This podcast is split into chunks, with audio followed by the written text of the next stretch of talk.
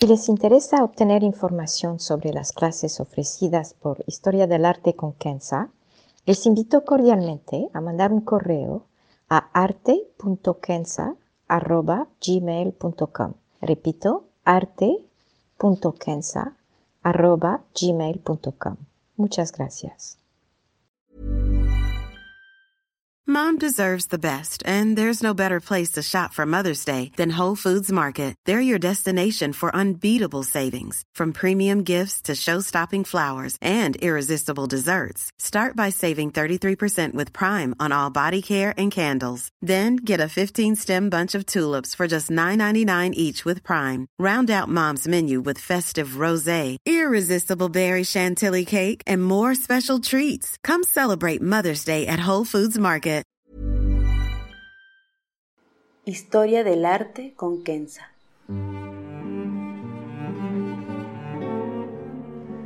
Una serie sobre el arte a través de la historia y las culturas. Se presentarán obras que trascienden el tiempo por su belleza y por lo que nos cuenta. Obras que encienden el asombro. Buenos días. Con el genocidio que sigue en Gaza y la brutalidad de la entidad sionista en toda Palestina, no puedo no compartir lo que está pasando también a nivel cultural. Más de 200 sitios culturales e históricos han sido destruidos en Gaza en los últimos 100 días. De acuerdo a las leyes internacionales, borrar la herencia cultural de un pueblo es un crimen en contra de la humanidad y es un acto de genocidio.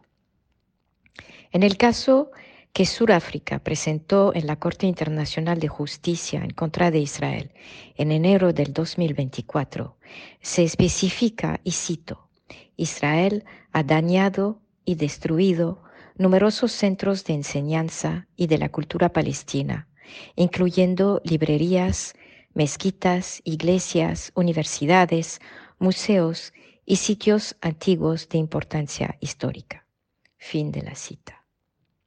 Algunos ejemplos son el antiguo puerto que data del siglo IX a.C., una mezquita que tenía manuscritos muy antiguos y uno de los monasterios cristianos más antiguos del mundo, junto con 195 otros sitios antiguos, todos destruidos desde el 7 de octubre, de acuerdo a una ONG que documenta las destrucciones en sitios culturales en zonas de conflicto.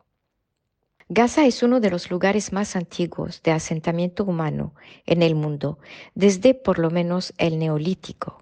Varios imperios, como el de Egipto, Asiria, Grecia, Roma, para citar solamente algunos, han sido presentes. Por su ubicación estratégica entre tres continentes y frente al Mediterráneo, fue también parte de las grandes rutas de comercio entre África, Asia y Europa. El puerto de Gaza, por ejemplo, era parte de la famosa Vía Maris, la ruta que iba desde Heliópolis en Egipto antiguo hasta lo que es hoy Damasco. Al igual, por su riqueza agrícola en particular, fue la joya del imperio romano, de acuerdo a historiadores. Estos imperios, junto con las culturas persas, judías, griegas, nabateas, árabes, seljuk, otomanas, para de nuevo citar solamente algunas, dejaron huellas culturales importantes. El ministro de Turismo y Antigüedades de Gaza dijo, después de la destrucción de la gran mezquita Omari, de la cual hablaremos un poco más adelante, y cito, el crimen de apuntar y destruir sitios arqueológicos debería empujar el mundo y la UNESCO a actuar para preservar la gran herencia civilizacional y cultural de Gaza. Pero como usted y yo sabemos, no se ha hecho nada y organismos como la UNESCO solamente se atrevió a hacer una declaración muy blanda sobre la necesidad de proteger los sitios culturales sin jamás apuntar a la entidad sionista.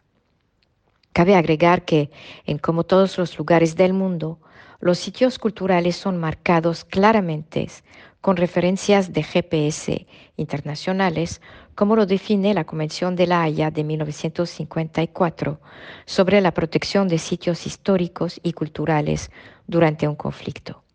Pero como un arqueólogo palestino dijo en una entrevista, todos nuestros lugares de herencia cultural son marcados muy claramente, pero el ejército israelí sigue bombardeándolos y la destrucción con tanques y excavadores sigue. Así que no se trata de daños colaterales. Antes de hablar de algunos de los edificios destruidos, quiero, si me permiten, empezar con el hecho de que al destruir museos, monasterios y mezquitas, la universidad, por ejemplo, que fue destruida en su integralidad, al destruir escuelas, centros culturales, también se destruyen lo que protege.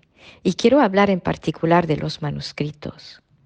Muchas de las mezquitas e iglesias destruidas, en particular la mezquita Omari y el monasterio cristiano ortodoxo de Santo Porfirio, sufrieron grandes daños.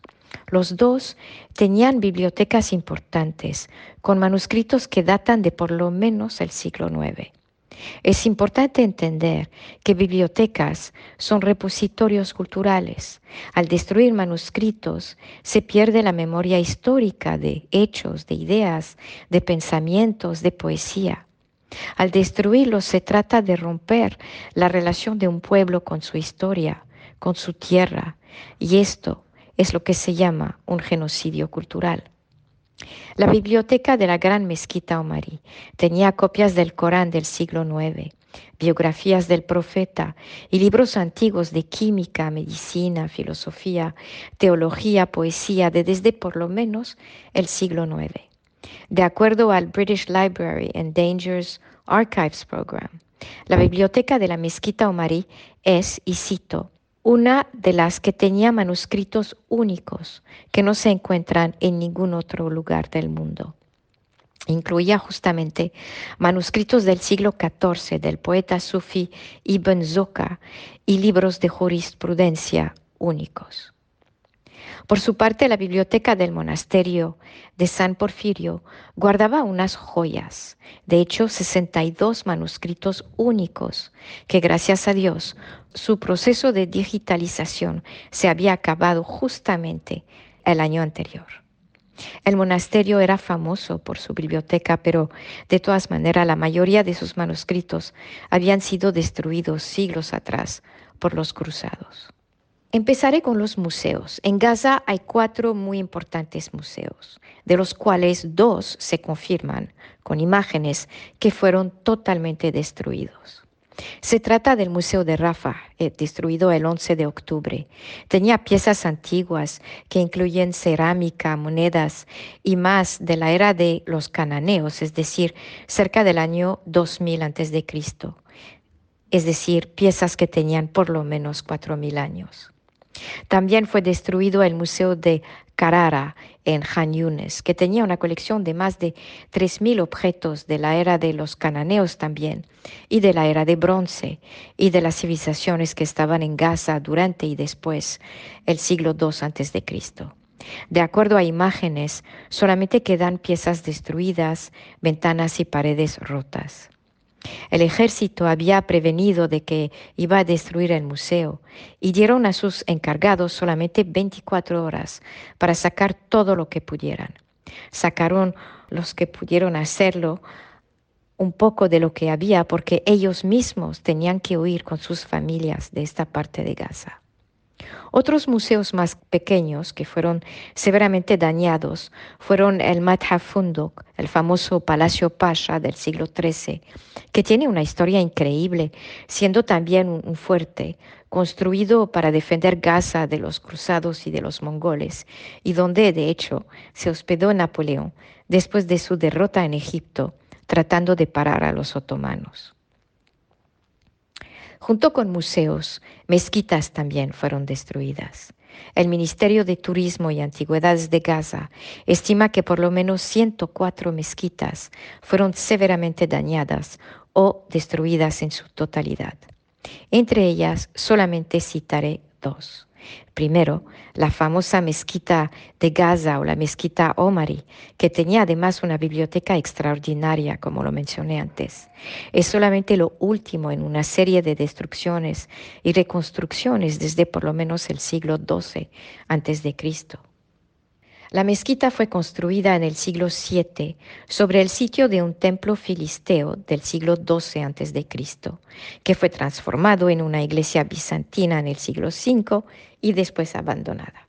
La mezquita fue destruida en parte después de un terremoto en el siglo XI y de nuevo por los cruzados en el siglo XII que la convirtieron en una iglesia. En el siglo XIII fue también turbulente para la mezquita, restaurada como mezquita, destruida por los mongoles, reconstruida por los mamelucos de Egipto y de nuevo destruida por un terremoto al final del siglo. Los otomanos reconstruyeron la mezquita en el siglo XVI, respetando el estilo mameluco, incluyendo el alminar y la forma de los arcos, agregando mármol a sus 38 columnas en el puro estilo otomano. La mezquita, con sus 4.100 metros cuadrados, se quedó de pie en su sacralidad durante 400 años, hasta que bombardeos de las fuerzas británicas la dañaron severamente en 1917. En 1925 fue restaurada por el Consejo Supremo Islámico de Palestina bajo el mando británico. Hoy fue destruida otra vez. Brevemente mencionaré tres otras mezquitas destruidas. Las primeras dos son las de Othman bin Kashkar en la aldea Zeytun de la ciudad de Gaza y la mezquita de Sayyid al-Hashem en la aldea de Daraj, también en la ciudad de Gaza. Las dos datan del siglo XII y en cada una se cree que están sepultados dos de los bisabuelos del profeta Muhammad. Las dos fueron construidas con caliza. Sayyid al-Hashim, uno que está sepultado en la mezquita de, Daraj. Era un comerciante que, dicen, se enfermó en camino de Damasco a Meca y allá falleció. Esta última mezquita, la de Sayyid al-Hashim justamente, fue destruida en parte por los cruzados y después renovada por los mamelucos de Egipto y más adelante embellecida por los otomanos. Tal y como la mezquita Omari fue severamente dañada por bombardeos británicos en 1917 y renovada de nuevo posteriormente. En octubre, una o varias bombas sionistas causaron un incendio que la dañó tumbando su techo y las paredes. Y finalmente, la mezquita Waliya fue destruida. Es una mezquita muy especial, situada junto a la iglesia de San Porfirio, de la cual hablaré enseguida. Si ven la foto que ilustra el podcast, parecería que una se recarga en contra de la otra como si eran amigas, como si juntas nos dicen que seguirán pasa lo que pasa. Las dos, desgraciadamente, fueron severamente dañadas por los bombardeos. Entonces ahora las iglesias. Por lo menos cuatro importantes iglesias fueron severamente dañadas en los bombardeos israelíes. Se tratan de la iglesia Santo Porfirio, de la cual hablaré más enseguida, y de tres otras. Primero, la iglesia bizantina de Jabalia, construida en el año 444, con mosaicos extraordinarios y textos del emperador Teodosios II, que datan de entre 408 y 450. Se acababa de completar su restauración en el 2022. La iglesia fue totalmente destruida por los bombardeos. Segundo, el monasterio de Santo Hilario, en la aldea de Nuseirat, que data del año 340, conocida como Tel Um Amar, fue restaurada en los años 90. Se dice que Santo Hilario, el fundador mismo de la vida monástica, se retiró de la vida activa justamente en este lugar. Durante siglos ha sido un lugar donde los cristianos que buscaban serenidad y silencio podían retirarse y de hecho fue uno de los monasterios más grandes y prestigiosos del Medio Oriente, con una área de más de 10 hectáreas, con cinco iglesias, un bautisterio y viejos baños, todos con mosaicos. Toda la estructura fue severamente dañada por los bombardeos y el estado de los mosaicos es desconocido. Tercero, la iglesia de la familia sagrada, que es reciente, ya que fue construida en 1974. Es la única iglesia romana católica de Gaza, ya que las otras son todas cristianas ortodoxas. La iglesia sigue en pie, en parte, pero sus instalaciones eléctricas y de agua fueron destruidas y así ya no pudo quedarse como un lugar de refugio para muchas de las familias cristianas y musulmanes que se habían refugiado en su recinto. Y en cuarto lugar, ahora sí, la iglesia griega ortodoxa de Santo Porfirio en Gaza. Esta iglesia tiene una historia que refleja la historia de la región. Fue severamente dañada por un bombardeo el 19 de octubre del 2023. Un muro se colapsó y varios edificios del conjunto fueron obliterados. De los 450 a 500 niños, mujeres, ancianos y enfermos, cristianos y musulmanes confundidos, que se habían refugiado, murieron 18 personas, incluyendo varios niños, la mayoría atrapados bajo los escombros. Unas 50 personas fueron heridas. El ejército sionista confirmó su responsabilidad, argumentando que era un centro de comando Hamas. La iglesia siempre ha sido un refugio en los últimos 75 años de ocupación sionista y también el blanco de bombardeos. Uno de los episodios recientes más sangrientos fue en el 2014 cuando unos 100 de los 2.500 palestinos que se habían refugiado en el conjunto murieron a causa de un bombardeo directo sionista. La iglesia conocida en árabe como Kanisat al-Qadis Burfirius es una de las iglesias más antiguas del mundo, junto con las de Dura Europos en Siria, de Aqaba en Jordania y el monasterio Tadeo, conocido como Karakalisa en Irán. La primera construcción data del año 425. Está dedicada a Santo Porfirio, un obispo erudito de Gaza, cuya tumba está en la iglesia. Los cruzados la ampliaron durante el siglo XII, transformándola en una iglesia católica. Volvió a ser griega ortodoxa después de su expulsión de la región. Tienen que saber que los cruzados fueron brutales, de igual manera en contra de los musulmanes, judíos y cristianos no católicos. En el año 1856, la iglesia fue renovada después de varios temblores. La iglesia tiene un estilo arquitectónico típico de las iglesias ortodoxas, con su forma rectangular elongada y se acaba en un medio domo, una decoración con fondo azul que data del siglo XIX y antiguos iconos alineados decoran la parte frente del altar. Lo extraordinario, al igual que en todas las iglesias ortodoxas, es que el espacio mismo activa todos los sentidos, por los efectos de luz, en cómo entra y cómo se refleja en los dorados de los íconos, por los cantos, por el aroma del incenso y por el movimiento de los obispos con sus largos vestidos. La liturgia en una iglesia ortodoxa expresa inmensa gracia y inmensa belleza. Para concluir, solamente citaré brevemente, para no alargar demasiado este podcast, algunos de los lugares históricos y con un valor inestimable que fueron destruidos. Como lo dije, seré breve. Uno, el puerto, que data del siglo IX a.C., es decir, de la cultura micenea, una importante civilización que abarcaba toda la costa del Mediterráneo hasta lo que es hoy Turquía y Grecia. Se conocía en tiempos antiguos con varios nombres como Balajía y después Tida y después Antedón con los griegos.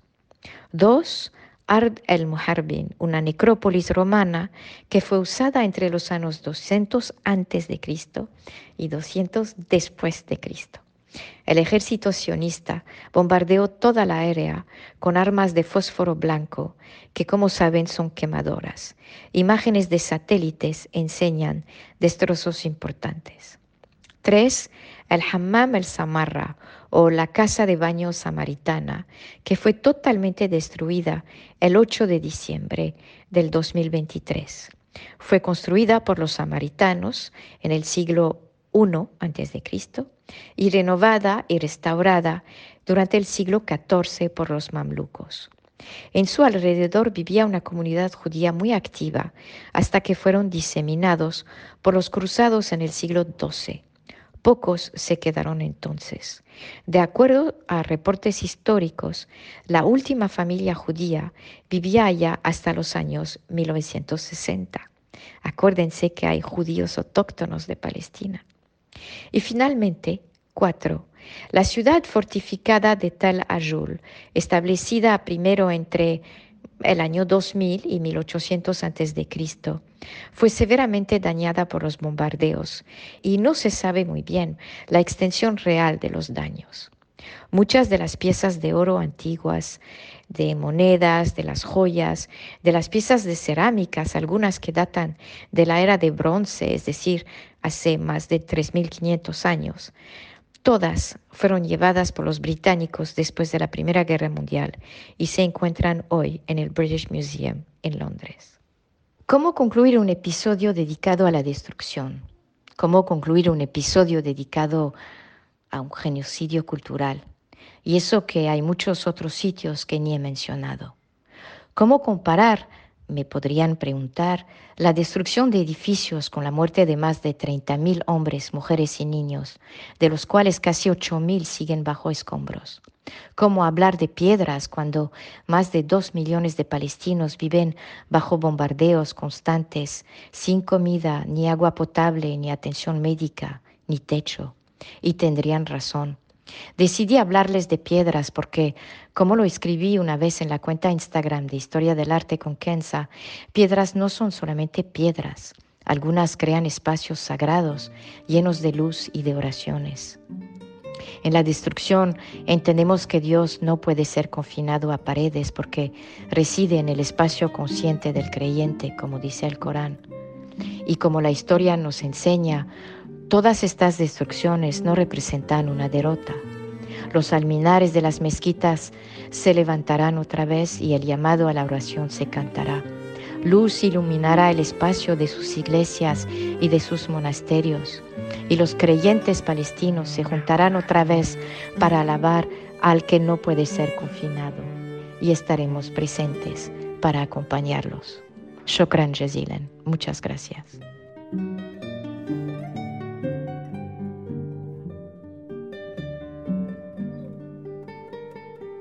Historia del arte con Kenza.